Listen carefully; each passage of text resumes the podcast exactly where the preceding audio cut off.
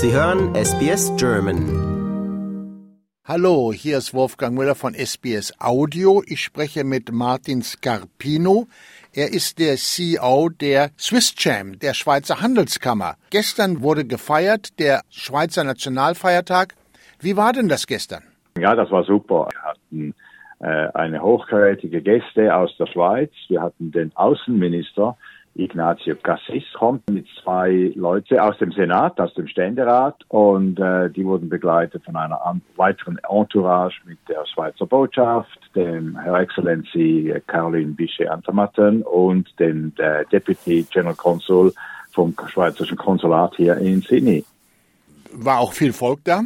Ja, wir hatten also morgens sah es noch etwas trübe aus, aber wir hatten am Schluss über 1000 Leute äh, auf dem Gelände, wo wir äh, Streichersauce hatten, äh, Swiss Stalls, Schweizer Food, Käse konntest du kaufen, Schnaps konntest du kaufen, du konntest äh, mit einer Wurst und auch mit etwas Raclette wurden wir verwöhnt und äh, es war ein toller Tag. Wir sollten unseren Hörern aus anderen Teilen Australiens erklären, das war in Sydney. Das war in Sydney, ja, und wir haben eigentlich seit Jahren immer so zwischen 800 und 1000 Leute, aber das, wahrscheinlich waren es in der Endabrechnung so etwa gegen 1200. Also ein neuer Rekord. Ich bin erstaunt, denn so viele Schweizer gibt es ja nun nicht in Australien. Dass dann 1000 zusammenkommen, zeigt ja schon, dass sie an der Nation hängen. Ja, wir hatten natürlich, also ich glaube, der Bundesrat, der gekommen ist, hat natürlich einiges bewegt. Aber es gibt 26.000 Schweizer in Australien, davon leben only die Hälfte in New South Wales und äh, wir hatten natürlich auch sehr viele Schweizer, die Australierinnen geheiratet haben und äh, die auch bereits wieder Kinder haben und da kommen natürlich Großkinder und so weiter dazu. Also ja. Sag mal, es gibt ja einen deutschen Club. Gibt es eigentlich auch sowas wie einen Schweizer Club? Ja, natürlich. Wir haben, wir haben eigentlich zwei Schweizer Clubs hier in New South Wales. Wir haben den Circle Roma, die die frankophonen äh, äh, Mitglieder und Leute aus New South Wales für die Schweiz vertreten und dann haben wir einen Schweizer Club. Dort wird gegessen und gesungen und kommt man gesellig zusammen. Dort wird gegessen, gesungen und man sitzt gesellig zusammen. Es sind verschiedene Events, die diese, diese beiden Organisationen durchziehen jedes Jahr und äh, das ist natürlich super. Du sagtest schon, die meisten Schweizer leben dann ja auch wohl in New South Wales. Ja, also die Hälfte wahrscheinlich lebt in New South Wales und dann wahrscheinlich etwa 40 Prozent in Victoria und dann gibt es natürlich in den anderen Staaten auch Schweizer, aber die größte Kolonie ist natürlich hier in New South Wales. Welche sind denn so die bekanntesten Schweizer in Australien? Es hat natürlich einige, einige Schweizer, die einen Impact gehabt haben, historisch, äh, schon, schon bei der Gründung, äh, bei der Formulierung der Constitution äh, der australischen. Aber es hat natürlich dann immer wieder Leute gegeben, die sehr viel Einfluss hatten mit dir selbst gibt es ja dann auch eine Schweizer Handelskammer in diesem Lande. Ja, natürlich. Wir haben auch eine Swiss Australian Chamber of Commerce, äh, die Schweizer-Australische Handelskammer.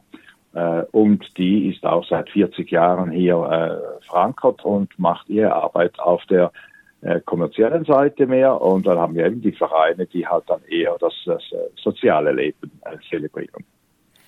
Ich habe mal irgendwo gelesen, dass der Weinanbau in Australien eigentlich auf Schweizer Initiativen zurückgeht.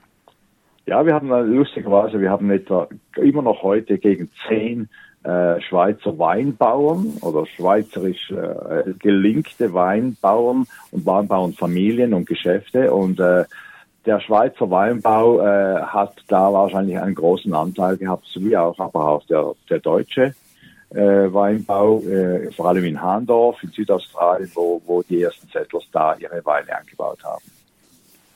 Wo kommen die meisten Schweizer, die hier in Australien sind, aus der Schweiz selbst her? Wo haben denn die da ihre Wurzeln? Äh, das ist eine gute Frage. Äh, wir hatten gestern, als der Bundesrat da auf dem Podium stand, hat er eigentlich so eine, eine kurze Umfrage gemacht. Und es scheint, dass die meisten Leute aus dem Kanton Bern, Zürich, Aargau und der Watt kommen. Äh, dann hat es einige aus der Zentralschweiz, vor allem Luzern, und dann gibt es relativ wenig Ostschweizer in Australien, wenig Tessiner und ganz wenige Bündner. Also kann man sagen, dass die meisten Schweizer in Australien aus, den, aus der deutschsprachigen Schweiz kommen? Äh, kann man so sagen, ja, genau. Weiß man auch, aus welchen Gründen die hier in Australien sich angesiedelt haben? Ja, das ist interessant. In, vor, vor, zum Beispiel in Argentinien sind die Schweizer vor allem ausgewandert vor 150 Jahren, als es der Schweiz nicht so gut ging.